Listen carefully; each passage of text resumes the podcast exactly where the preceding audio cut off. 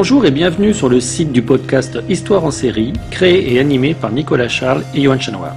Au programme, une analyse des séries d'hier, d'aujourd'hui et de demain par des spécialistes des questions mobilisées par nos shows préférés. Histoire en série, c'est le podcast qui met en relation histoire, sciences humaines et séries.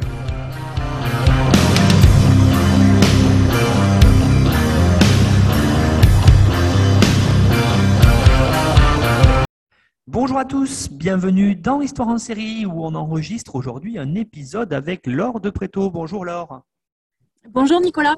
Alors Laure, vous êtes maîtresse de conférences en littérature française à l'Université d'Orléans et membre du laboratoire Pollen, c'est-à-dire pouvoir, lettres, normes, équipe Clarès. Docteur de l'Université de Paris 8, euh, Saint-Denis, vous avez travaillé en thèse sur les relations entre information et narration, en particulier sur les manières d'écrire le temps présent dans les lettres de Madame de Sévigné. Vous avez ensuite étendu votre champ de recherche aux séries télévisées sous l'angle des représentations de l'actualité. Hein, c'est pour ça aujourd'hui que vous avez choisi cette série The Newsroom. On va en parler bientôt.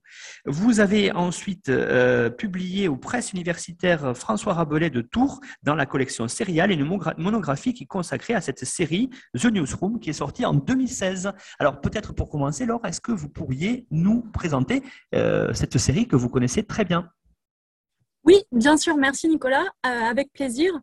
Alors, quelques mots d'abord des, conditions de diffusion et de la date.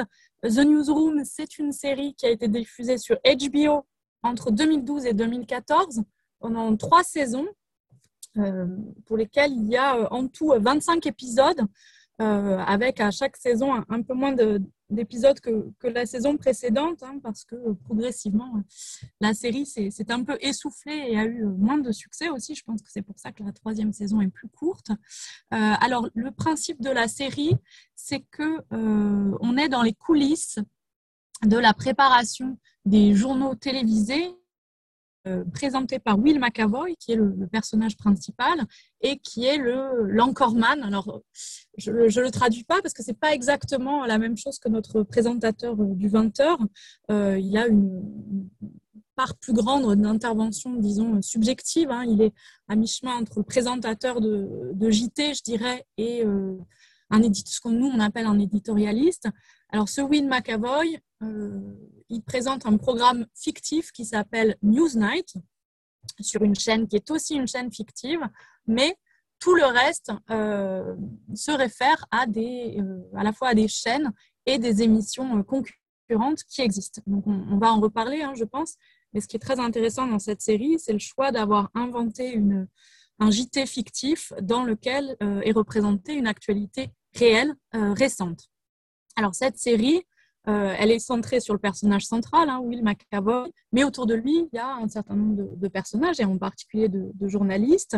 La productrice de, l'émission, euh, Mackenzie, et puis le directeur des programmes d'information, Charlie et en dessous, euh, dirigé par Will McAvoy, un certain nombre de journalistes en herbe ou de journalistes en formation. C'est aussi, euh, je pense qu'on aura peut-être l'occasion d'en parler, une série qui s'intéresse à, la question de la, transmission de, valeurs entre plusieurs générations de, journalistes. Et euh, alors, comment cette série euh, essaye de, de, dramatiser un petit peu la fabrique d'un journal télé? Eh bien, En instaurant un certain nombre d'obstacles. Alors, premièrement, la pression de, de la chaîne exercée sur le JT pour faire le plus d'audience possible. Hein. Le programme est, présenté dès le début comme un programme en concurrence avec d'autres chaînes et qui n'est pas à la première position. Et puis, un deuxième obstacle qui est toute la question plus euh, euh, morale de euh, l'infodivertissement et comment justement ne pas céder à la tentation un peu spectaculaire, démagogique de l'information. Alors, c'était une, série euh, très attendue parce que c'est une série, je crois que je ne l'ai pas encore dit, qui a été écrite par euh, Aaron Sorkin, qui est vraiment euh, un des grands noms de, la série télévisée, un, des premiers showrunners à, s'être fait un véritable nom d'auteur.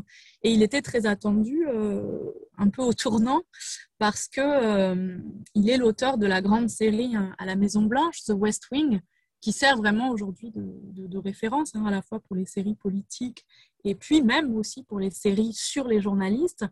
Et cette série, hein, je le dis tout de suite, The Newsroom a eu évidemment moins de succès à la fois critique et public que The West Wing.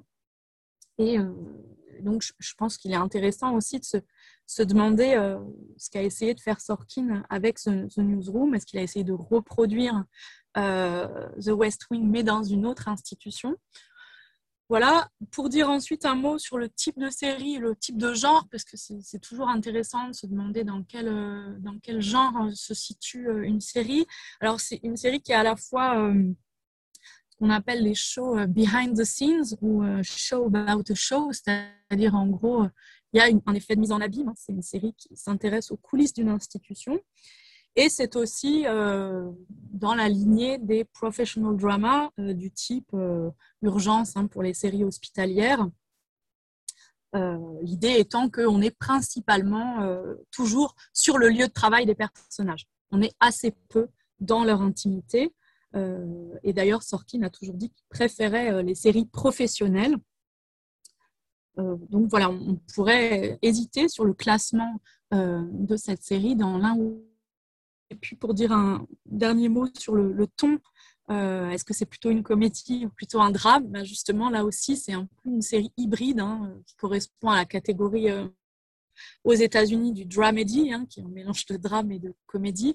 C'est-à-dire qu'il y a évidemment des passages euh, burlesque, humoristique, assez drôle, en particulier tous les moments où les personnages euh, font des gaffes, des impairs, où il y a des ratés en direct, mais c'est aussi une série euh, assez dramatique, hein, évidemment, vu l'actualité représentée, et vu aussi un certain nombre de, névroses hein, du personnage principal.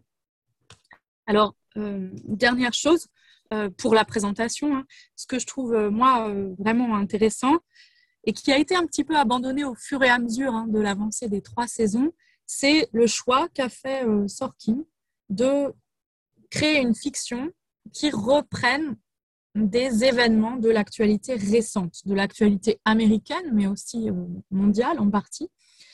Et ce qui a été reproché à, Sorkin, et on va voir que peut-être il y, a un malentendu critique euh, là-dessus, c'était d'une certaine manière d'être un peu donneur de leçons sous-entendu, voyez, euh, les journalistes, on aurait pu faire un traitement médiatique beaucoup plus digne de tel ou tel événement euh, réel de l'actualité récente. Euh, voilà ce qu'il aurait fallu faire. Le malentendu, il vient de, là parce que Sorkin a plutôt dit, pas du tout, je ne le dis pas sur le mode du reproche, mais plutôt sur le mode de l'utopie, c'est-à-dire dans un monde idéal où on arriverait à surmonter eh bien, euh, voici l'actualité, la couverture de l'actualité dont moi, je rêve. Et, euh, et puis, c'est aussi une, manière d'héroïser le personnage du, journaliste. voilà euh, pourquoi moi, cette série m'a intéressée. C'est d'abord parce que je trouvais original d'incruster dans la fiction de l'actualité récente en essayant de montrer les différents traitements médiatiques auxquels cette actualité aurait pu donner lieu. Alors, j'aurais aimé maintenant, Laure, qu'on revienne sur ce personnage, j'allais dire, du showrunner, hein, Aaron Sorkin, vous l'avez dit, euh, parce que, euh, pour plusieurs raisons. D'abord, cette série, c'est pas la première qu'il produit hein, sur le, euh, le, côté, justement, télévision. Hein. il a déjà produit d'autres choses, même si, vous l'avez dit, il reste connu essentiellement pour The West Wing, qui est plutôt une série politique. Et c'est vrai qu'on on commence à percevoir, d'ailleurs, dans The Newsroom, son appétence à Sorkin pour tout ce qui est l'actualité récente, l'histoire récente des États-Unis, ça apparaît très bien. Et puis j'aurais aimé en même temps, lors que peut-être vous nous disiez, vous avez commencé à le dire en introduction, euh, c'est une série qui n'a pas connu un grand succès, pourtant c'est une série qui est produite par HBO, euh, hein, la grande euh, plateforme de, production, bien sûr connue pour Game of Thrones, mais pas que pour ces séries-là. Et justement, là, elle n'a pas rencontré le succès parce que peut-être, vous avez commencé à l'évoquer, il y a un certain classicisme qui déteint avec ce que fait d'habitude la chaîne. Or, euh, comme on, le sait, HBO étant une chaîne payante et pas un network, euh, il y a plus de liberté de, production. Qu'est-ce que vous pouvez dire sur tout ça, sur euh, vraiment à la fois ce qu'a voulu faire un petit peu Sorkin ici, et puis son manque de succès peut-être à cette série, qui, comme vous l'avez dit, pourtant gagne à être connue? Oui, alors je vais, oui, tout à fait. Alors je vais répondre par la fin. je, remonterai à, ce que vous avez dit sur la question de cette série avait-elle, c'est une question qui a été posée, hein, avait-elle sa place sur HBO Alors, la critique euh, qui, a, été faite, euh, elle, émane notamment d'un scénariste, d'un des scénaristes de The Wire, George Pelicanos, qui a dit, euh, en fait, au début, il parlait d'House of Cards, et pour une toute autre raison, il s'est mis à parler de The Newsroom, et il a notamment dit que The Newsroom n'était pas une, une série HBO n'avait pas sa place sur HBO parce que, euh, en gros, c'était pas assez bien ou pas assez innovant, disons, pour que les gens payent. Et il insiste là-dessus. Il dit en fait, euh, The Newsroom aurait dû être une, une, série euh, de network, comme The West Wing d'ailleurs, parce que selon lui, il y avait trop de classicisme. Alors, moi, ce que je trouve intéressant dans, cette question, c'est qu'évidemment, si on compare The, Newsroom aux séries qui sont diffusées sur HBO à peu près en même temps, c'est-à-dire, vous l'avez cité, un Game of Thrones 2011-2019, ou True Blood qui est diffusé entre 2008 et 2014, ou si on pense à la série euh, après The Wire de David Simon, Tremé, 2010-2013, ou Girls en 2012-2017, on est vraiment dans des séries qui ont plus la marque de fabrique HBO. Ça, c'est vrai, parce que premièrement, euh, euh, Sorkin ne recherche pas particulièrement euh, à innover en termes de construction narrative, il ne cherche pas non plus à innover en termes de,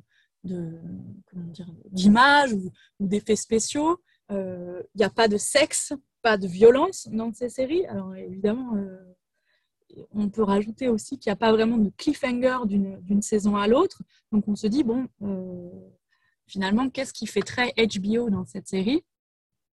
Euh, Sans compter qu'il y a aussi un, générique hein, qui est très très classique, surtout au début, euh, dans lequel on, fait un petit peu à l'ancienne hein, avec le nom de l'acteur euh, qui apparaît en même temps que euh, son visage. Euh, et le générique est très long, avec une musique très classique qui ressemble d'ailleurs beaucoup à la musique de, The West Wing.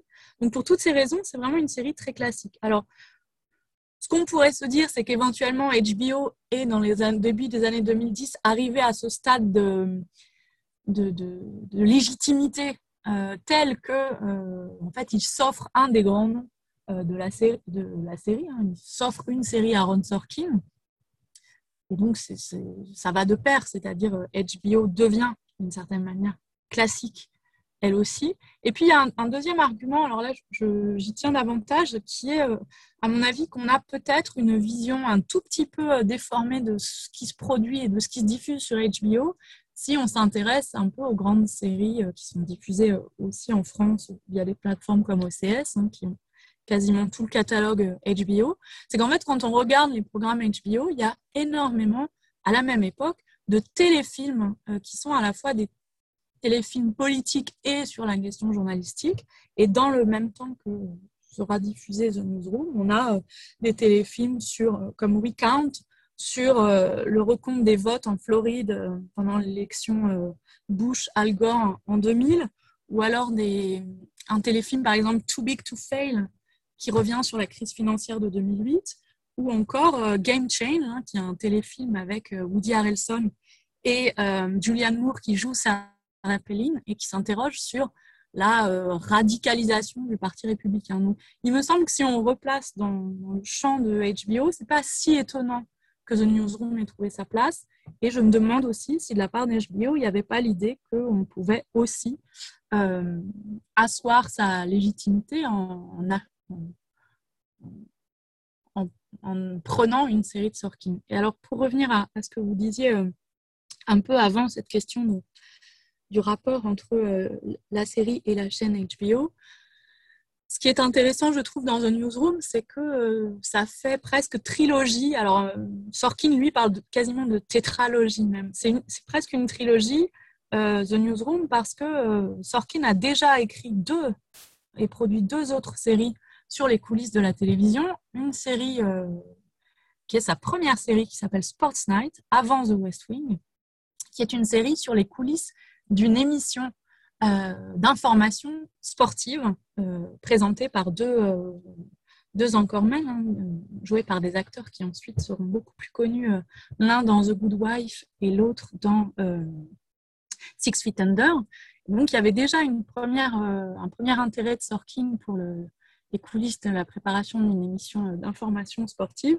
Et il a fait ensuite, après The West Wing, une deuxième série, Studio 60, qui là se, passait dans les coulisses d'une euh, émission euh, de divertissement du vendredi soir, type Saturday Night Live.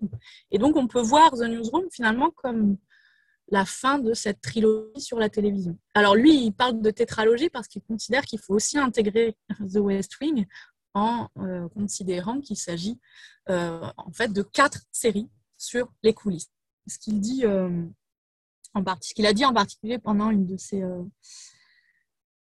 une de ses interviews et qu'il dit beaucoup quand il fait des, des masterclass hein, de, scénaristes, c'est que ce qui l'intéresse, lui, c'est de capter, de saisir ce qui se passe cinq minutes ou dix minutes avant un grand discours politique ou avant le début d'un JT. Et j'ai l'impression qu'en cela, en effet, ces quatre séries euh, constituent un ensemble assez cohérent. Laure, euh, vous venez de l'avouer, effectivement, on est dans le cadre d'une série sur le journalisme qui essaie de, saisir à la fois l'évolution de l'actualité et puis le, travail des journalistes. Alors c'est quelque chose qui, euh, que ce soit au cinéma ou dans les séries, hein, vous avez évoqué euh, à peu près à la même période ce qu'a fait David Simon dans The Wire notamment, ou une partie euh, de la série tourne autour du journalisme. Euh, j'aimerais maintenant que vous la resituez véritablement, cette série-là, à la fois par rapport au film, mais aussi par rapport aux séries euh, qui ont marqué l'histoire et dont les héros, en tout cas, ont été soit des journalistes, soit véritablement des rédactions. Il y a eu beaucoup de séries là-dessus. Oui, tout à fait. Et alors, même pour, pour élargir, avant de, avant de parler des, des séries, disons, quasi contemporaines de The Newsroom, qui à la même période ou un peu avant, s'intéresse au rapport euh, du journalisme et du pouvoir. Euh, ce, que je trouve intéressant dans The Newsroom, c'est qu'il y a aussi euh, l'inscription dans une longue tradition typiquement américaine et même typiquement hollywoodienne du newspaper film.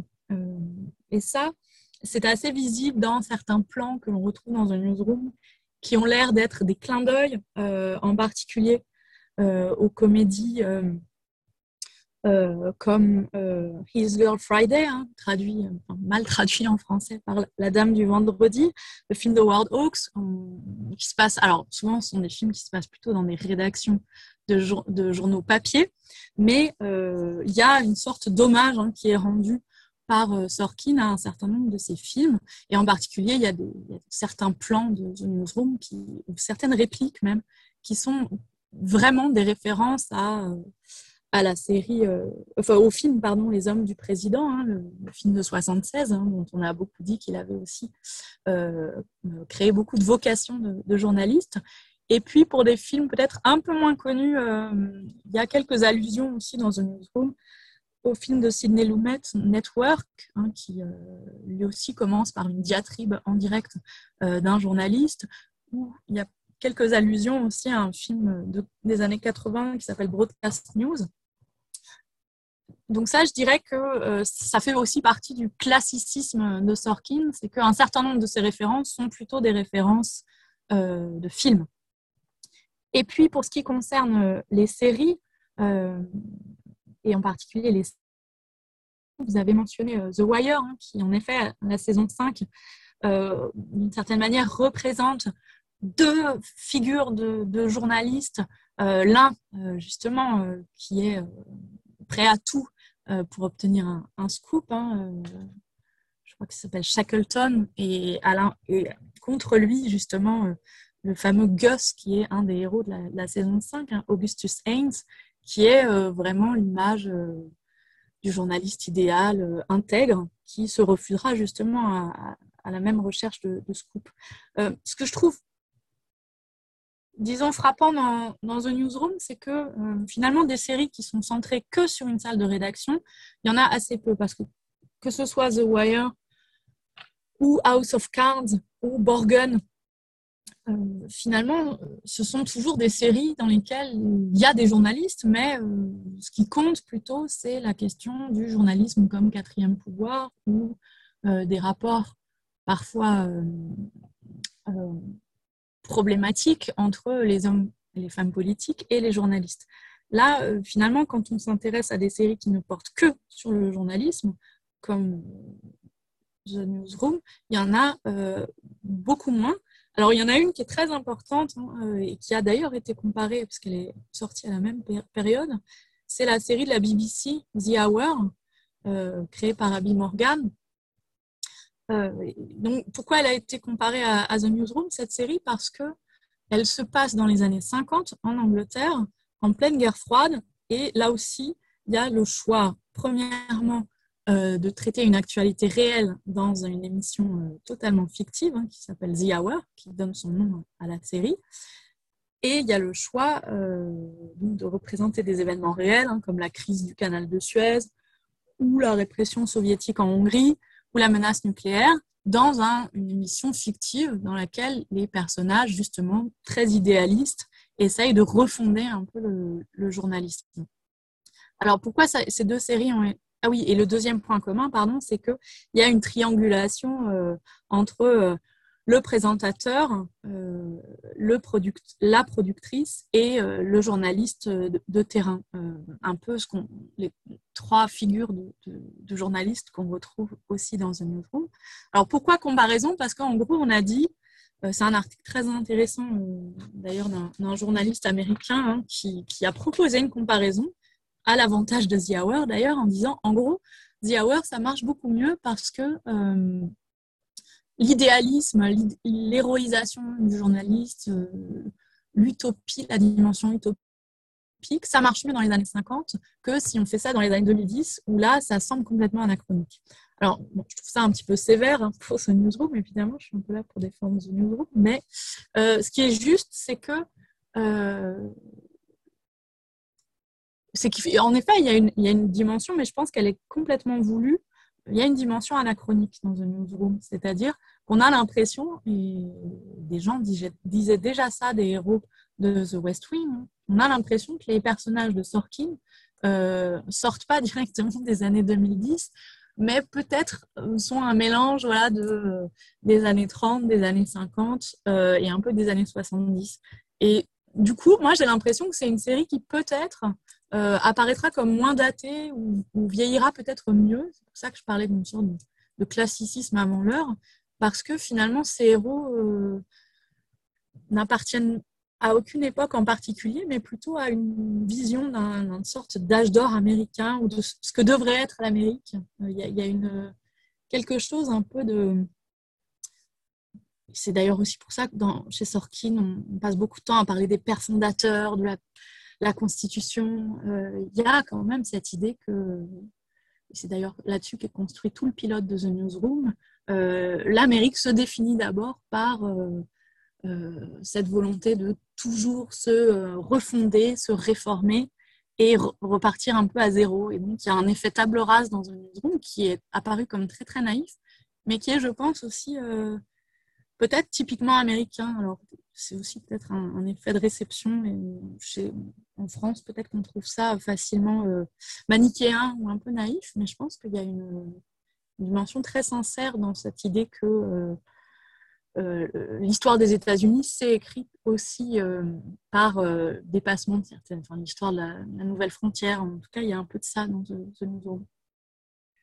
Vous avez évoqué, Laure, quelque chose de très intéressant aussi, hein, c'est une série qui s'inscrit dans une lignée d'autres séries, vous l'avez dit, et, ou de films d'ailleurs, et c'est une série qui est jalonnée d'hommages. Alors, qu'est-ce qu'on peut dire là-dessus, justement, par rapport au, clin d'œil, aux, références que l'on voit et aux hommages dans cette série-là?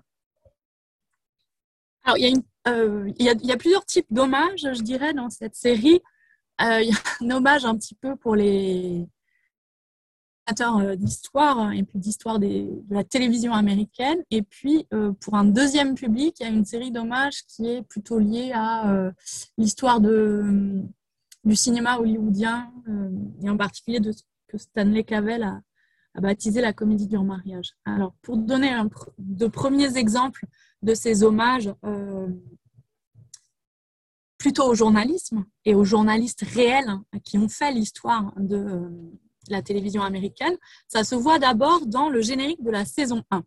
Alors ça disparaît ensuite dans les génériques de la saison 2 et 3, qui sont euh, des génériques que je dirais euh, vides ou nus, en tout cas inanimés, c'est-à-dire que dans la saison 2 et 3, il n'y a plus du tout de, personnages, ni de personnes réelles, ni d'images d'archives, contrairement au générique de la saison 1.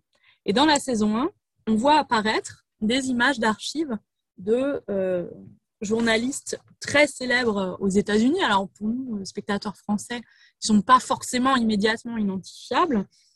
On, voit apparaître par exemple Murrow, Cronkite ou Huntley. Et euh, alors Murrow, il est un peu plus connu en France parce qu'il y a eu le film de George Clooney, hein, Good Night and Good Luck.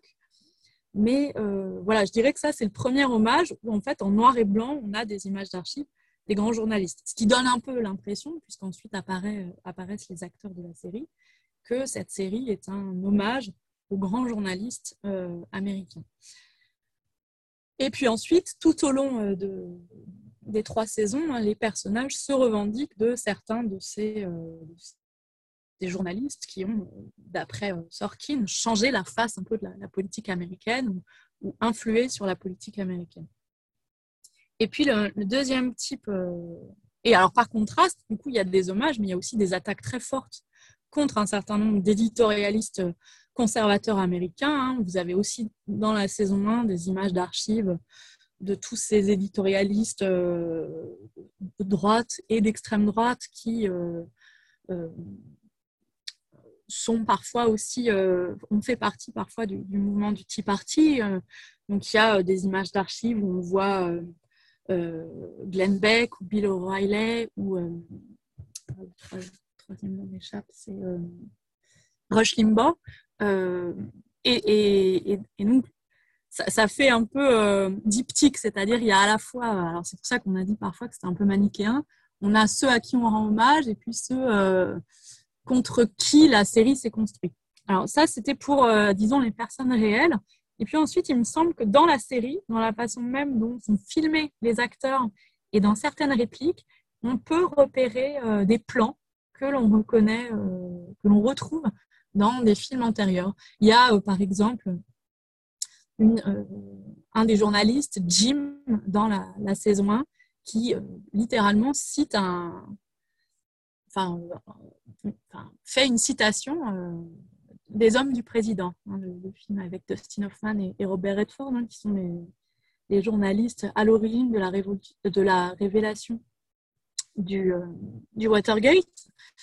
Et, euh, puis, euh, on trouve aussi énormément de, plans de l'encoreman Will McAvoy de dos avec face, face au spectateur sa productrice, hein, Mackenzie, et ça, euh, ce sont des, plans que l'on a euh, déjà dans, les films que j'ai cités, hein, euh, Broadcast News par exemple, où il y a aussi un certain nombre de, ressemblances entre Will McAvoy et le héros Howard Bill du film Network.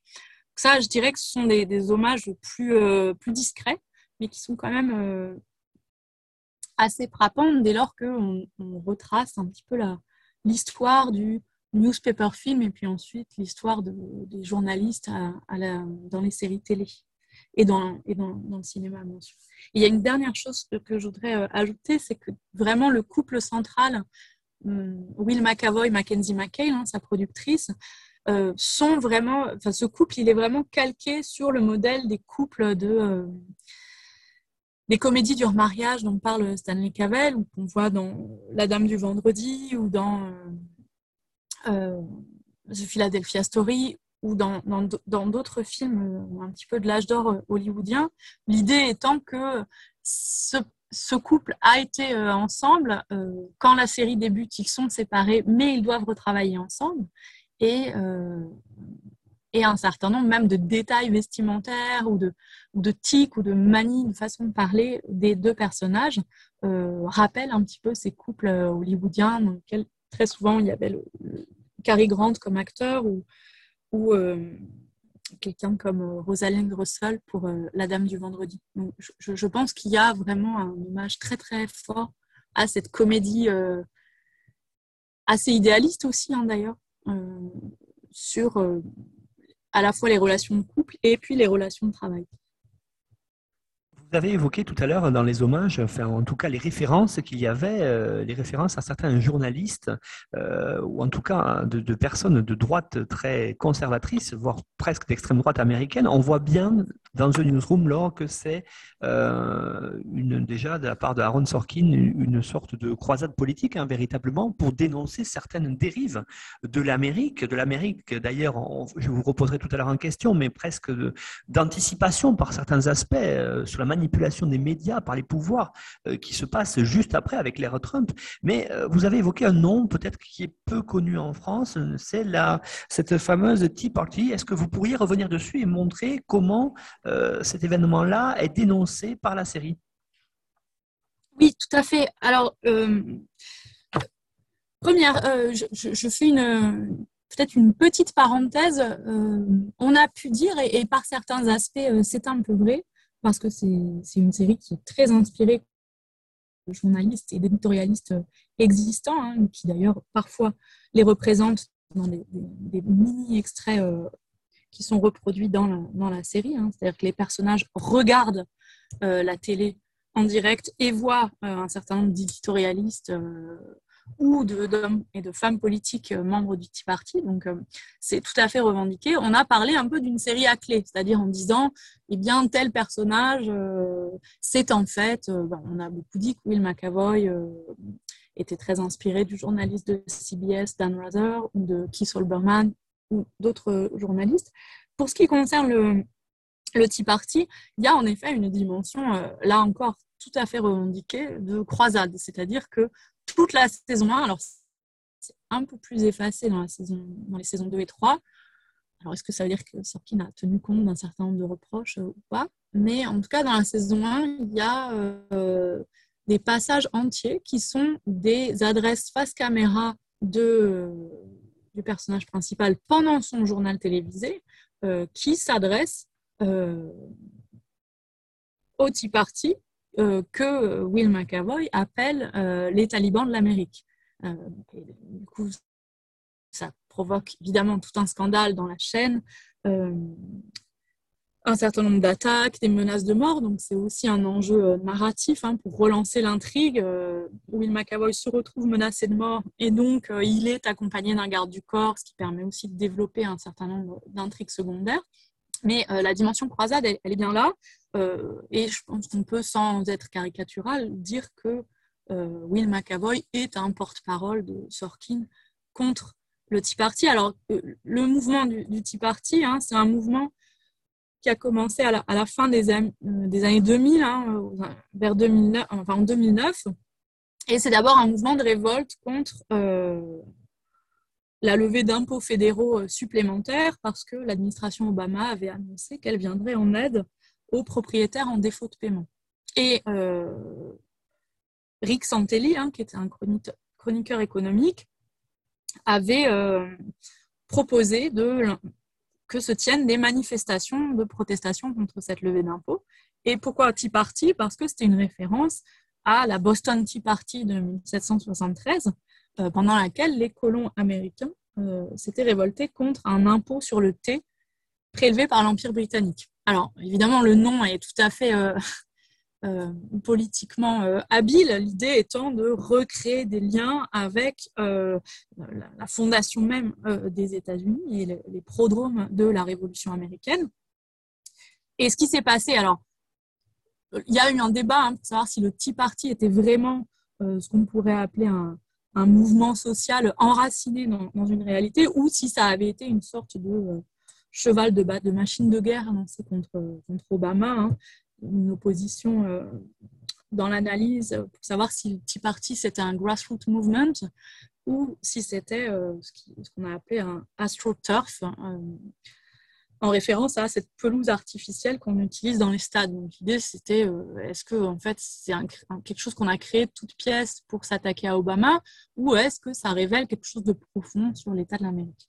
Alors ce qui intéresse Sorkin, c'est pas tellement directement le petit parti, c'est comment le Parti républicain euh, a été entièrement euh, à un moment donné, entièrement, je dirais, influencé par le Tea Party. Et comment le Parti républicain aurait dû, d'après Sorkin, résister à cette poussée réactionnaire du Tea Party? Et une partie des épisodes montre ça, comment un certain nombre de républicains, que Sorkin appelle les républicains raisonnables, qui sont parfois appelés par leurs adversaires les, les rhinos, hein, les Republican in name only, eh bien, j'ai oublié comment j'ai commencé ma phrase, l'idée de Sorkin, c'est que les, républicains raisonnables ont été éjectés euh, par une poussée très conservatrice du Tea Party et que c'est un peu le drame du Parti républicain. Euh, et, donc, la saison 1, elle porte plutôt là-dessus, sur les métamorphoses du Parti républicain que sur le mouvement Tea Party euh, lui-même.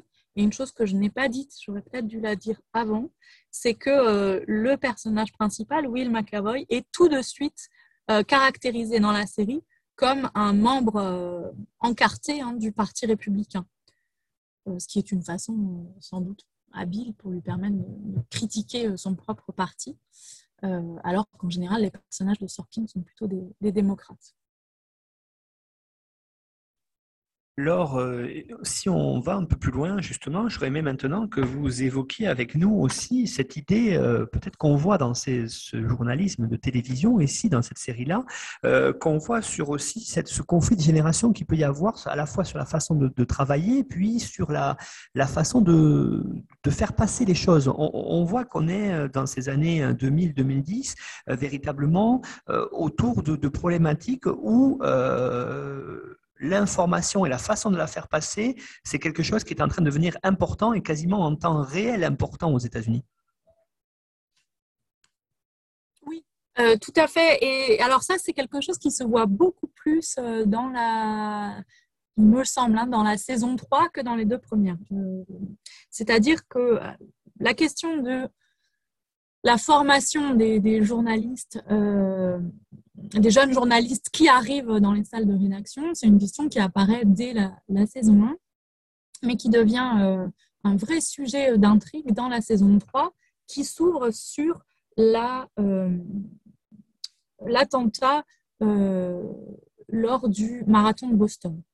Et c'est dans, dans, ces premiers épisodes de la saison 3 que euh, viennent s'opposer, euh, disons, c'est un peu schématique, mais c'est comme ça en tout cas que ça fonctionne du point de vue euh, de l'intrigue, viennent s'opposer les journalistes, disons, à l'ancienne, hein, qui continuent à aller chercher leurs sources et leurs informations, soit dans, soit dans les postes de police ou en interviewant les, participants du marathon, euh, en allant euh, demander aux, officiers de police présents sur place euh, ce qui s'est passé, en faisant le tour des commissariats.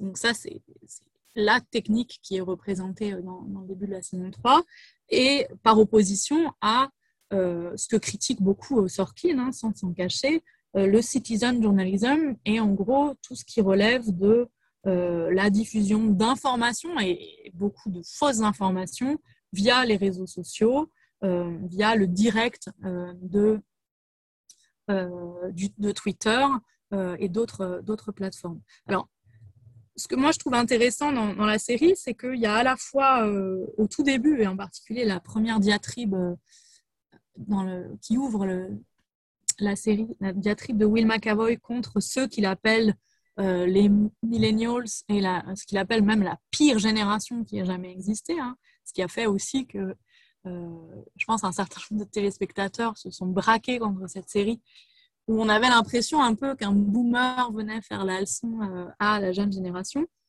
Ce que je trouve intéressant, moi, c'est que, euh, évidemment, au fil de la série, ça se complexifie, bien entendu, parce que Will McAvoy et Charlie Skinner, qui sont les deux journalistes les plus âgés, les plus expérimentés, les plus anciens, ceux qui ont vu euh, aussi défiler un certain nombre de présidents, euh, sont aussi euh, moqués et tournés en dérision par la série elle-même. Par exemple, il y a toute cette scène un peu burlesque où ils ont voulu enregistrer le patron de, de, la chaîne pour ensuite faire un petit peu du chantage euh, et ils n'ont pas réussi parce qu'ils ne maîtrisent pas du tout les appareils technologiques. Et, et, ça, ça va de pair avec une, une, sorte de leçon adressée aux jeunes générations sur le fait qu'il ne faut pas céder au miroir aux, alouettes euh, et qu'il ne faut pas non plus renoncer à un certain nombre de méthodes, disons, anciennes au profit de méthodes plus instantanées. Et ce qui est très représenté euh, dans la saison 3, c'est l'opposition dans le couple entre euh, Jim et Hallie, qui sont deux jeunes journalistes, et ils sont là un peu pour représenter ces deux tendances fortes du, journalisme, la tendance à, vouloir maintenir un certain nombre de, méthodes qui ont fait leurs preuves, et puis un attrait très fort pour euh, les nouvelles technologies. Donc, moi, ce que je trouve intéressant, c'est vraiment le, la mise en scène du débat. Hein. D'ailleurs, dans toutes les séries de Sorkin, c'est vraiment ça le plus intéressant, c'est que les personnages passent leur temps à débattre.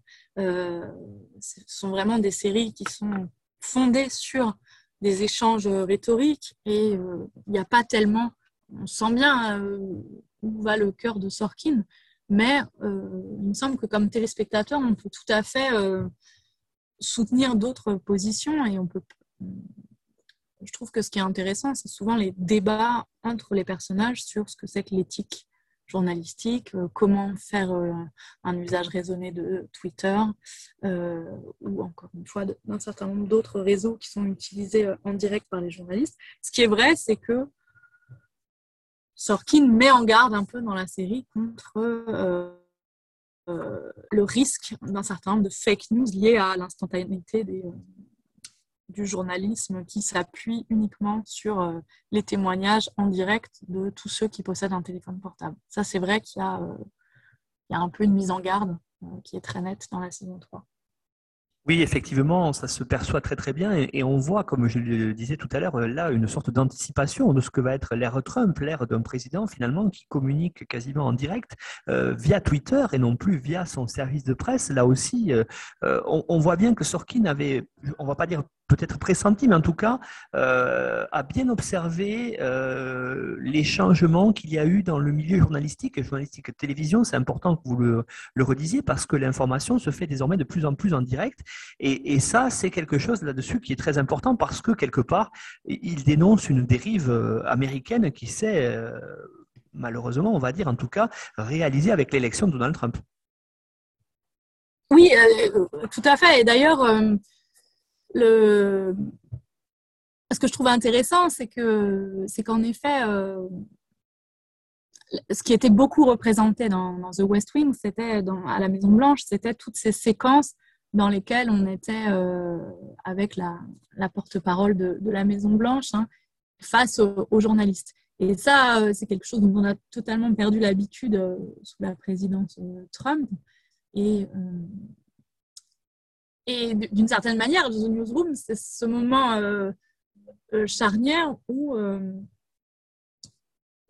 j'ai l'impression, j'ai le sentiment que Sorkin a bien vu qu'il allait être difficile maintenant de continuer à représenter des journalistes en relation avec le pouvoir dans les phases à l'ancienne. Et que d'un point de vue de construction d'une intrigue ou de, construction d'une fiction, ça allait devenir compliqué de euh, mettre en scène euh, les échanges via des réseaux sociaux et la diffusion d'une rumeur, par exemple, ou la diffusion d'une d'une fausse information. Et je, trouve que euh, même d'un point de vue dramatique, hein, d'un point de vue de construction de l'histoire, dans la saison 3, il y a quelque chose comme un doute qui apparaît chez le scénariste Sorkin sur en fait, il va falloir que j'apprenne, moi, à écrire autrement euh, que ce que j'écrivais euh, dans The West Wing pour représenter les relations journalistes et président, par exemple, ou journaliste, et député ou sénateur. Et euh, je trouve que ça, on le voit assez bien dans The Newsroom et que ça, ça fait un des intérêts de la série aussi. C'est qu'au fur et à mesure que la série avance, on a de plus en plus l'impression d'un huis clos, comme si les, journalistes euh, allaient de plus en plus rester dans leur salle de, rédaction. Vous avez dit en introduction, euh, The Newsroom, c'est un workplace show, c'est-à-dire euh, véritablement une série qui a pour cadre le lieu de travail. Alors justement, Sorkin pose aussi une question très importante, c'est que dans ce genre de métier-là, euh, quelle est la frontière véritablement l'or entre public et privé? Qu'est-ce qui est représenté? Et ça, c'est très très bien filmé par la caméra parce que justement, on, on voit bien que les deux s'entremêlent pour ces personnages qui sont presque, j'allais dire, totalement public. Oui, alors ça, c'est quelque chose que je trouve vraiment réussi euh, dans la, série. C'est qu'il euh, y a une réflexion, surtout dans la saison 1, sur euh, ce qui doit ne pas être diffusé comme information parce que relevant de la sphère du privé et ce qui est de notoriété publique. Et dans le même temps, c'est ça que je trouve intéressant dans la tension dramatique qui est créée. Et dans le même temps, on a des journalistes et des personnages qui, euh, en raison des, de leurs aventures et de ce qui arrive dans la vie privée, euh, travaille de telle ou telle manière. Pour le dire simplement, on se rend compte dans la saison 1 que les intrigues amoureuses ont eu, et surtout dans la saison 2, ont eu et auront une influence sur euh, les ratés de l'information. C'est-à-dire, en gros, les personnages échouent professionnellement à faire ce qu'ils souhaitent parce que euh, un certain nombre euh, d'échecs amoureux, de couples, de problèmes relationnels viennent interférer sur le travail. Donc il y a un effet un peu comique, je pense, ou burlesque en tout cas, sur le fait que ce sont des tous les personnages euh, clament leur euh, attachement à la frontière publique-privée et la série montre en permanence que euh, publiquement ils sont un peu tributaires de leur vie privée. Ça, c'est la première chose que je trouve vraiment réussie dans la série. Et il y, en a une autre que je trouve très intéressante aussi, c'est que on a le sentiment que Sorkin s'est dit je vais intégrer un peu de scènes à domicile ou de scènes filmées dans l'intimité, contrairement à ce qu'il faisait euh, dans The West Wing ou dans ces séries précédentes où en fait on, voyait même, je pense, quasiment jamais les appartements euh, des personnages. Hein. On était vraiment tout le temps à la Maison Blanche ou alors tout le temps dans les, studios télé. Et là, on a le sentiment que Sorkin s'est dit je vais peut-être innover un petit peu et on va voir les personnages chez eux. Alors, c'est le cas pour Will McAvoy, c'est le cas dans les appartements de, deux journalistes, hein, euh, Jim et, Don. Euh, on, voit quelquefois leurs intérieurs, mais là aussi, ce que je trouve intéressant, c'est que euh, sont dans leur vie privée, mais ils sont quand même toujours en train de travailler. et l'appartement de Will ressemble en fait à une salle de rédaction, c'est-à-dire en gros tout est vide, il n'y a rien chez lui, si ce n'est plein d'écrans de télévision. Et ça aussi, je trouve que c'est intéressant à, analyser parce que euh, on a le sentiment qu'il a voulu ouvrir un peu le workplace show à euh, une dimension intime, mais comme on ne se refait pas euh, totalement, la dimension intime, en fait, elle est totalement remplie par l'éthique professionnelle et le besoin de travailler tout le temps. Et d'ailleurs, les personnages sont des personnages qui travaillent tout le temps, qui ne savent pas s'arrêter. Donc même leur intérieur est un intérieur de, travail. Donc ça, je trouve que c'était euh, assez frappant. Euh, si on regarde vraiment toutes les scènes d'intérieur, dans les maisons, dans les appartements ou les maisons des, personnages, euh, ils sont tout le temps en train de travailler et le décor est vraiment nu comme un, décor de salle de rédaction. En conclusion, Laure, qu'est-ce qu'on peut dire euh, véritablement euh, sur cette série? Qu'est-ce qu'on peut en retenir? Vous l'avez dit, hein, une série peut-être qui est passée à côté du succès, en tout cas d'estime, euh, mais aussi du succès du public. Mais finalement, vous avez évoqué une série qui ne vieillit pas. Donc, il y a quand même, vous l'avez dit tout au long de cette émission, beaucoup de choses positives à y voir dedans. Qu'est-ce que vous en retenez, vous? Qu'est-ce que j'en retiens il me semble que cette série contient elle-même son propre euh, mode de lecture ou son, sa propre grille de lecture et je pense euh, que cette grille de lecture est un peu passée inaperçue et a donné lieu à, des malentendus. Je, m'explique. Dans, la, dans le, premier épisode, hein, dans le pilote et dans le dernier épisode, de dans l'épisode 6 de la saison 3, il y a une référence omniprésente à la figure de Don Quichotte. Alors, dans l'épisode 1, c'est par le biais d'une référence à la comédie musicale qui a été tirée du, livre de Cervantes. Et dans le dernier épisode de la série, c'est euh, montré via un gros plan qui est fait sur le livre, euh, de, le roman de Cervantes, qui est offert à Mackenzie McHale par Charlie Skinner. Et en fait, c'est un flashback et on voit que euh, dans ce dernier épisode, on voit ce qui précède le pilote. C'est-à-dire, en gros, la boucle est bouclée. On est revenu euh, au début ou à l'avant-début. Et je trouve que cette figure de Don Quichotte, on n'a peut-être pas assez vu ou pas assez dit que ça servait de, clé de compréhension à toute la série. C'est-à-dire que c'est à la fois euh, la pleine conscience d'un projet totalement utopique et un peu fou, hein, de faire la meilleure information possible dans un univers euh, vraiment hostile, avec des personnages qui restent naïfs, utopiques et confiants, dans un monde qui ne l'est pas du tout.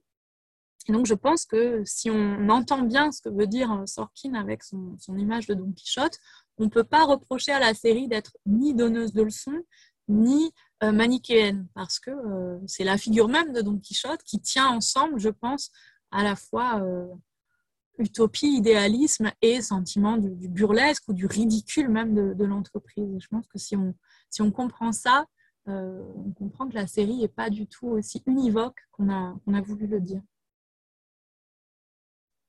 Merci Laure de Préto pour cette présentation de cette série HBO, donc euh, The Newsroom, que vous avez d'ailleurs, euh, on l'a dit en introduction, euh, largement étudié dans la collection sériale donc des presses universitaires François Rabelais de Tours, qui sont aussi nos partenaires pour l'émission. Voilà, donc je renvoie les, les, auditeurs et auditrices, s'ils veulent en savoir plus, à votre livre que l'on peut retrouver dans toutes les bonnes librairies.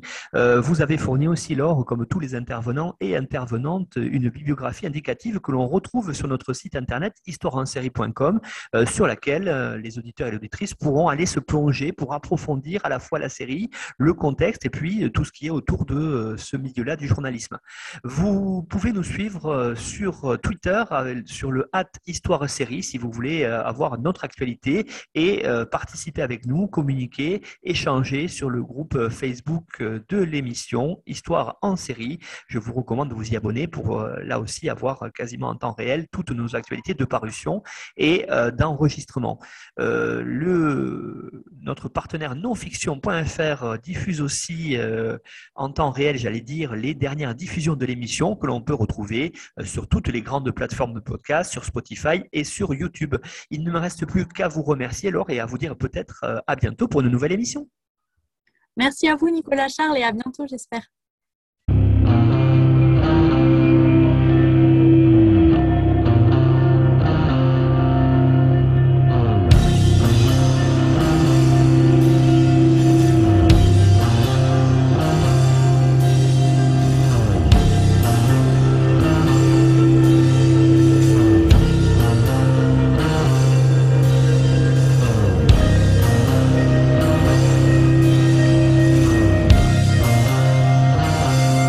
Retrouvez-nous sur Twitter, Histoire en série, pour connaître le programme à venir ainsi que des conseils bibliographiques.